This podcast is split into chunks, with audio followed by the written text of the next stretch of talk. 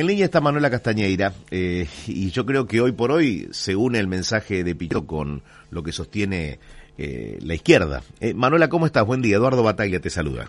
¿Cómo estás, Eduardo? Muy buenos días. Gracias por el llamado. No, gracias a vos por, por tu tiempo. Manuela, contame, ¿qué lectura haces tanto del día en el que escuchamos el alegato final o la novena jornada de, alegato de, de Luciani con su documentación o con sus razones para pedir 12 años de prisión de Cristina Fernández y, y lo que ha pasado ayer con la exposición de Cristina.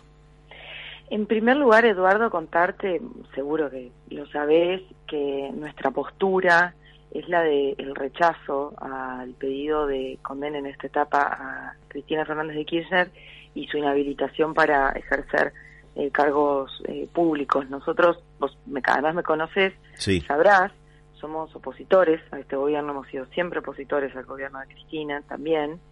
Eh, no tenemos dudas sobre las, eh, digamos, prácticas de corrupción que ha, que ha habido, pero sí lo que nos parece es que en este juicio, en este momento, no es la corrupción lo que está siendo juzgada.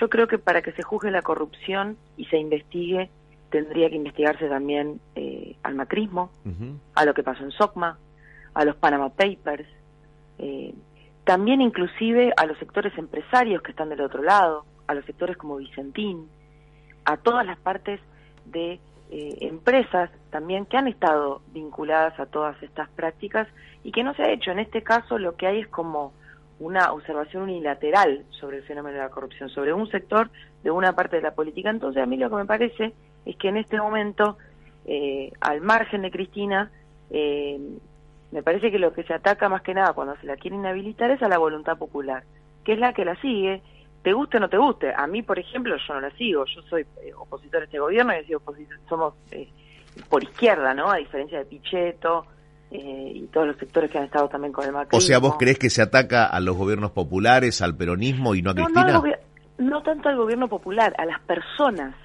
a los movimientos, a, las personas que la siguen eh, al margen de los rasgos del gobierno, a las personas que la han puesto donde la pusieron, porque esto que está pasando en Argentina no puede leerse sin mirar, por ejemplo, a Brasil y a lo que pasó con Lula y a cómo llegó Bolsonaro al poder. En Brasil lo que se hizo fue, bajo el discurso, bajo la, la supuesta intención eh, de investigar la corrupción, apartar a ciertos sectores de la carrera electoral para beneficiar a otros y que así se le allanó el camino a Bolsonaro para que se haga con el poder. Gobierno como el de Bolsonaro, negacionista de la pandemia, hay más de 600.000 muertos en Brasil. Sí, Además de su responsabilidad sobre el asesinato de Mariel Franco. Ahora, Manuela, vos recién eh, me señalabas que no tenías dudas de que existieron actos de corrupción. Digo, entonces, digo, quizás no sea el enfoque de la asociación ilícita, pero hay que investigar todo, ¿no? Eh, vos hablabas recién del macrismo, y hay que investigar y no dejar margen para que la ciudadanía tenga dudas de cómo se ha actuado. Eso sin duda, que investiguen al macrismo, que le hagan eh, una condena firme a Macri, que mm. investiguen a las empresas, de la misma manera que en Brasil también tendrían que a Bolsonaro y eso no se hizo. Lula estuvo, Bolsonaro debería ir preso, además por asesino, sin duda por las implicancias que tiene en directos de asesinato. Y ya que hablas de macrismo, con respecto a Macri y a Cristina, eh, ¿crees que ambos tienen que responder y quizás hay condiciones y hay razones para que ambos estén eh, detenidos? Yo creo que primero que habría que haber una investigación eh, donde hay otro sector de la izquierda que, por ejemplo, propusieron juicios por jurados y demás. Me parece que en el caso, en esta etapa, en el caso de Cristina Fernández de Kirchner, tendría que haber investigaciones más independientes que las que hay en este momento. Hoy no se puede dejar de analizar que la justicia es un poder político que interviene políticamente, que tiene una agenda, que tiene intereses y que además es una justicia, digámoslo, eh, aristocrática, corporativa, antiobrera. Hubo tribunales que la absolvieron a Cristina también, ¿no? Seguramente, en, otras causas. hay, hay muchas causas hay muchas causas. Mm. Yo en esto igual, ojo, no es una, eh, yo no defiendo a Cristina, ojo, eh, pero sí me parece que lo que no hay es una investigación objetiva sobre la corrupción para aquellos sectores de la sociedad que realmente nos interesa que dejen de hacerse con el Estado o incluso los empresarios para eh, usufructuar. Entonces, ahí puede haber una preocupación sobre la corrupción, pero eso no es lo que está en tela de juicio acá. Esa no es la discusión. Acá hay una discusión sobre gobierno, posiciones, eh, intencionalidades eh, de hacerse con los gobiernos cuando no logran que la sociedad los vote. Que por eso te digo que no se puede terminar de mirar sin mirar Brasil. Eh, tranquilamente acá en Argentina. Y eso yo creo que es lo que está en juego. Quieren hacer de Argentina un Brasil. Quieren allanarle el camino a alguien. Quieren allanarle ¿Quiénes el son los camino que quieren? ¿Quiénes son los que quieren hacer de Argentina un Brasil? Sectores que están en el poder judicial, sectores mucho más conservadores de la política que, como no, lo, no llegan electoralmente, quieren utilizar otros mecanismos para hacerse con el poder. Tranquilamente, en el caso de la Argentina, podrían, como a Bolsonaro que salió de una cueva, de la nada, es un tipo que había estado décadas, que viene del, de, de, las fuerzas militares y que había estado décadas y décadas ahí eh, como con un cargo parlamentario eh, y en muy poquito tiempo logró una gran visibilidad. Yo creo que en Argentina podrían hacerlo con alguna figura que ellos intenten, del estilo, por ejemplo, de Patricia Bullrich. Ahora, llevamos un periodo democrático eh, desde el año 1983. Te pregunto, ¿crees en la independencia de los poderes? A mí me parece, yo tengo una mirada eh, desde los intereses de clases que los poderes representan. Creo que pueden tener esas agendas, pero que en general cuando se trata de eh, derechos antipopulares o de miradas antipopulares se unifican. A, ver, pero te, planteo la pregunta de nuevo, más allá de, de esta respuesta que es válida. ¿Crees en la independencia de los poderes? ¿Crees que el presidente, por ejemplo, Alberto Fernández, a dar su mensaje sobre lo que se está sustanciando en la justicia, eh, lo acusan de intromisión? ¿Se entrometió el, presidente de la Nación? No me parece que sea la manera de analizarlo, me parece que sentó su postura ante lo que estaba pasando y mm. eh, al, al ser la... Esta no es una investigación técnica.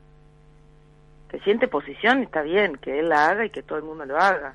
Esto no es una mirada, la justicia no está teniendo una mirada independiente en esta en esta causa.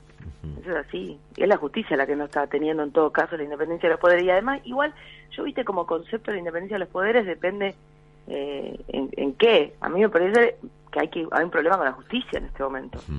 Manuela, estamos eh, ante un recorte, eh, lo ha anunciado eh, la, como es la cartera de economía, recortes fuertes en área de educación, de, de salud y demás. ¿Qué papel están jugando, según tu criterio, los gremios docentes hoy? Mira, me parece que empezó sobre el problema del ajuste eh, a, ver reacción hace algunas semanas. Nosotros de la izquierda venimos movilizando un montón, el tema viene estando en la calle eh, y se está empezando a discutir y los gremios docentes empezaron también a reaccionar. Ahora tengo en la universidad, por ejemplo, hay medidas eh, esta semana, eh, hubo movilizaciones en el interior muy importantes. Lo que pasa que sí, los sectores dirigentes más afines al gobierno han frenado todo tipo de medidas. ¿Ante otro gobierno hubieran respondido con un paro de una? Posiblemente, posiblemente. Y eso para las direcciones sindicales, porque en el caso, por ejemplo, de la CGT y de la, de la CTA, nosotros venimos insistiendo que en este momento el gobierno está llevando adelante un ajuste y que las centrales están adentro del gobierno y tienen que salir de dentro del gobierno. Te lo preguntaba, ¿sabes por qué? Porque hablamos de independencia y las centrales sindicales debieran tener completa de independencia de, del resto, ¿no? Es decir, Si, hay un, gobierno de determinado partido que comulga con tu idea, digo, los intereses de los trabajadores están por encima de eso, ¿no? Totalmente, las centrales deberían ser independientes. Justamente por eso deberían romper con el gobierno y tener una agenda de defensa clara de los derechos de los trabajadores. Por ejemplo, medidas la, la CGT como el paro general, que es algo que venimos discutiendo porque la situación económica no se aguanta más, el salario está eh, destruido en este contexto inflacionario y el gobierno tiene un plan de ajuste recesivo y además estaba haciendo circular entre los pasillos masa que eh, quería eh, anular las paritarias por lo menos por seis meses, lo mm. que en este contexto inflacionario sería un ataque descomunal, además de profundamente antidemocrático porque la única propuesta para anclar ante la inflación es eh, afectar los intereses de los trabajadores y las trabajadoras eh, y, nunca los derriba, y además aprovechándose eh, de, los, del Estado, digamos, para hacerlo. Entonces, eh, sí, sin duda, me parece que hay un problema ahí con la independencia de las centrales, con la independencia de los sindicatos, los que están más afines al gobierno, están dentro del gobierno, están frenando medidas, y mm. que en esta, a esta altura, estas circunstancias, por la base, hay una gran necesidad de que haya medidas, de que se dé una respuesta, de que haya un plan de lucha y me parece que es hora que esas eh, centrales y esas representaciones realmente respeten la voluntad de las y los trabajadores. Manuela, la última, ¿cómo lo ves al presidente de la Nación? Falta más de un año de gestión. Yo veo un gobierno. A mí me parece que eso es importante decir, hay una coalición ahí, porque a veces se habla mucho de quién gobierna, cuál es la figura y demás. Yo creo que hay un acuerdo. Me parece que el presidente, junto con Cristina, optaron hace muy poquito porque una de las figuras más conservadoras de la coalición, que es Sergio Massa, esté al frente del Ministerio de Economía y de este plan del superministro del superajuste, porque en, varios puntos es eh, medidas incluso más duras que las que Guzmán planteaba. Mm. Eh, así que desde ese punto de vista me parece que tomó una decisión de un giro más conservador en esta etapa del gobierno que están intentando aplicar genera mucho malestar porque venimos de semanas, dos miércoles, eh, varias movilizaciones que venimos haciendo, pero tuvo la CAMPE, tuvo la semana pasada las movilizaciones de la CGT que fueron para cuidar la espalda del gobierno, pero mucha de la gente que fue ahí a la calle, inclusive dentro de la marcha de la CGT, no solo la nuestra que hicimos ese día en Plaza de Mayo, eh, fue por el salario, eh, con un gran malestar por la situación económica y a dejar un mensaje al presidente. Ahora, en la pulseada entre Cristina y Alberto, claramente ganó Alberto, no no está en el en el libreto eh, de gestión económica lo que está haciendo Massa, digo, pensando en Cristina. Yo no sé cuál es el plan de Cristina. ¿Y el de Alberto? No sé, eh, bueno, Alberto sí tenía un plan más claro. no, en ese sentido de que dicen que si esto es una medida que hubiese querido Alberto, no, a mí me parece que la consensuaron. Ah. Y además, si Cristina quería otra cosa, hubiese presentado un plan alternativo.